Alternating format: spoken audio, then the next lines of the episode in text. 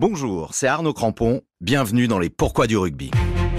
À l'occasion de la Coupe du Monde en France, je vais vous expliquer tout ce que vous devez savoir sur le rugby, ses règles, ses codes, sa ferveur et tant d'autres choses. Dans cet épisode, nous allons nous intéresser à l'équipe briseuse de rêve, Pourquoi l'Afrique du Sud?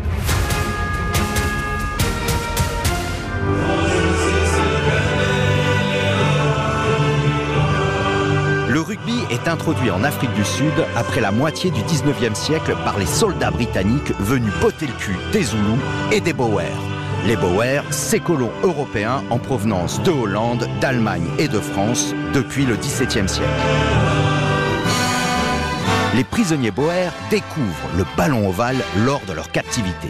Les Britanniques les utilisant comme punching ball pour passer le temps, et eux, ces Boers, voyant dans ce sport rugueux un bon moyen de régler leur compte. Un bon plaquage appuyé ou un bon massage de gencives généreux, quel que soit le geôlier, a quelque chose de jouissif. Mais le rugby a un autre effet sur ces africaneurs captifs.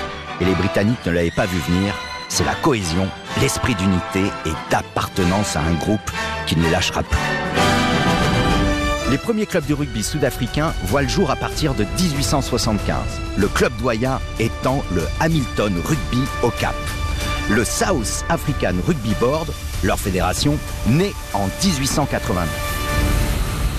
À partir du XXe siècle, le rugby ne cessera de se développer dans ce pays d'Afrique australe et la légende des Springboks commencera à s'écrire. D'ailleurs, ce surnom faisant référence aux gazelles d'Afrique est apparu en 1906 lors de leur tournée en Grande-Bretagne. Un surnom devenu également leur emblème sur le maillot.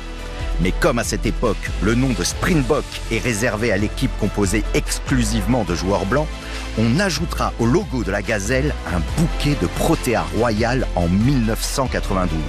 Ce bouquet étant le symbole des équipes noires de rugby.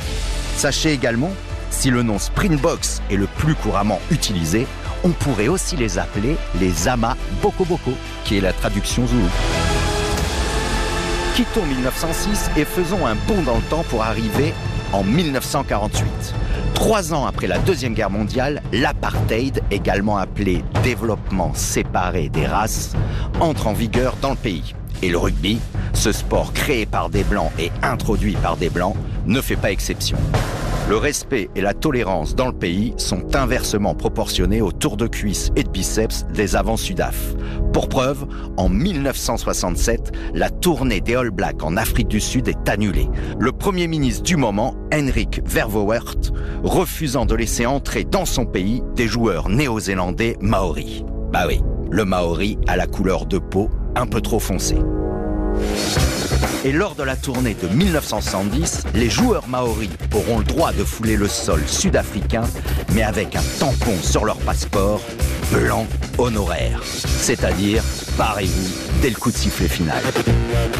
Il faut attendre le 30 mai 1981 pour voir le premier joueur noir porter le maillot vert et or des Springboks, en la personne d'Errol Tobias qui en plus n'évolue même pas à l'ouverture, son poste de prédilection, mais en deuxième centre. Mais peu importe, sa détermination, son talent et son combat contre la discrimination le font briller sur le terrain pendant trois ans de sélection. Bannie de la scène internationale, l'équipe d'Afrique du Sud ne participera pas à la première Coupe du Monde en 1987, ni à la deuxième en 1991 mais elle fera son retour dans le giron de l'IRB en 1992 suite à l'abolition de l'apartheid dans le pays le 30 juin 91.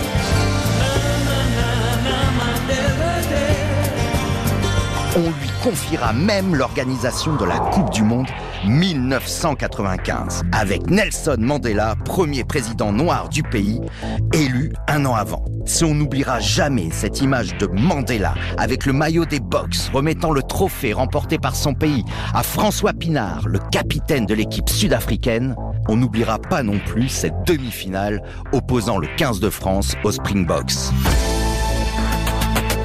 demi-finale, retardée de deux heures à cause d'un déluge de flotte qui avait transformé le terrain en piscine, à tel point qu'on ne savait plus si on allait jouer au rugby ou au water polo.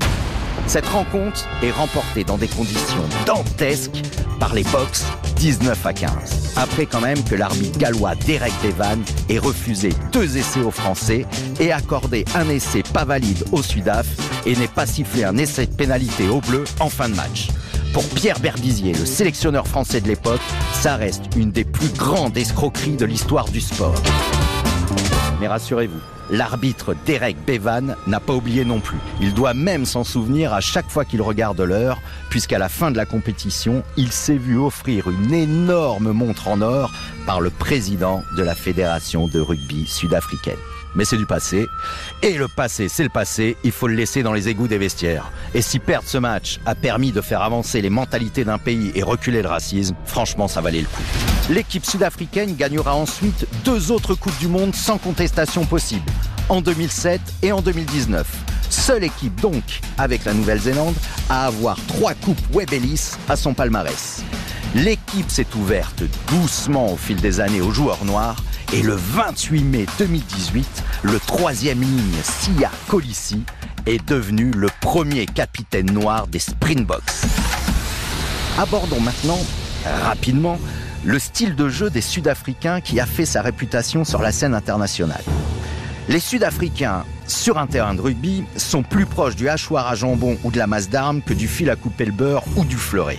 Pendant des années, ils se sont contentés d'imposer un défi physique d'une brutalité rare, souvent à la limite, et d'un buteur hors pair pour concrétiser les phases de domination après avoir poussé l'adversaire à la faute. Longtemps, ils ont préféré laisser les grandes envolées aux autres nations, préférant les énormes charges à filer des protocoles commotion à des mammouths. Ce jeu aussi brutal vient sûrement des origines des premiers joueurs sudaf. Ces Power, justement, qui ont dû faire preuve d'une énorme force physique et d'une énorme détermination pour s'installer dans ce pays, survivre à sa rigueur, à sa nature sauvage et aux nombreuses guerres. Si cet énorme combat physique n'a pas disparu du jeu sudaf, on notera quand même que la construction avec les trois quarts a pris une nouvelle place prépondérante depuis quelques années. Ce n'est pas les 17 millions de Français qui ont assisté à ce quart de finale du 15 octobre 2023 qui diront le contraire. On a vu, à nos dépens, qu'ils avaient réussi le mariage parfait de la destruction par la force, du hachage par l'engagement physique, avec la finesse d'une stratégie millimétrée, de mise sous pression au pied, couplée à des courses rapides et une circulation de balles précise. Une suave mélodie du bourre-pif. Sur ce dernier match entre la France et l'Afrique du Sud qui nous pique encore l'âme, on a aussi beaucoup parlé de l'arbitrage, une sorte de running gag pas drôle de 1995. Mais comme au rugby, on ne critique pas l'arbitre, et ça doit le rester, j'emprunterai les mots d'un monument de l'Ovalie française, Lucien Mias. L'arbitre est comme le vent ou la pluie, il fait partie du jeu. J'ajouterai juste que sur cette partie, on a pris quelques rafales dans la gueule pour finir avec quelques gouttes sur les joues.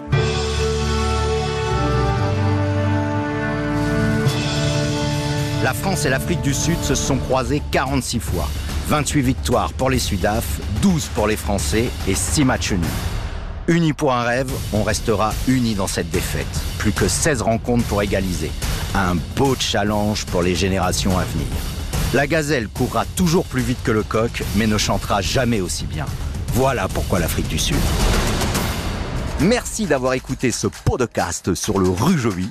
Pour découvrir tous les épisodes des Pourquoi du rugby, rendez-vous sur rtl.fr, l'application RTL et toutes vos plateformes préférées. À très vite sur RTL, dans les stades, sur le pré ou à la buvette.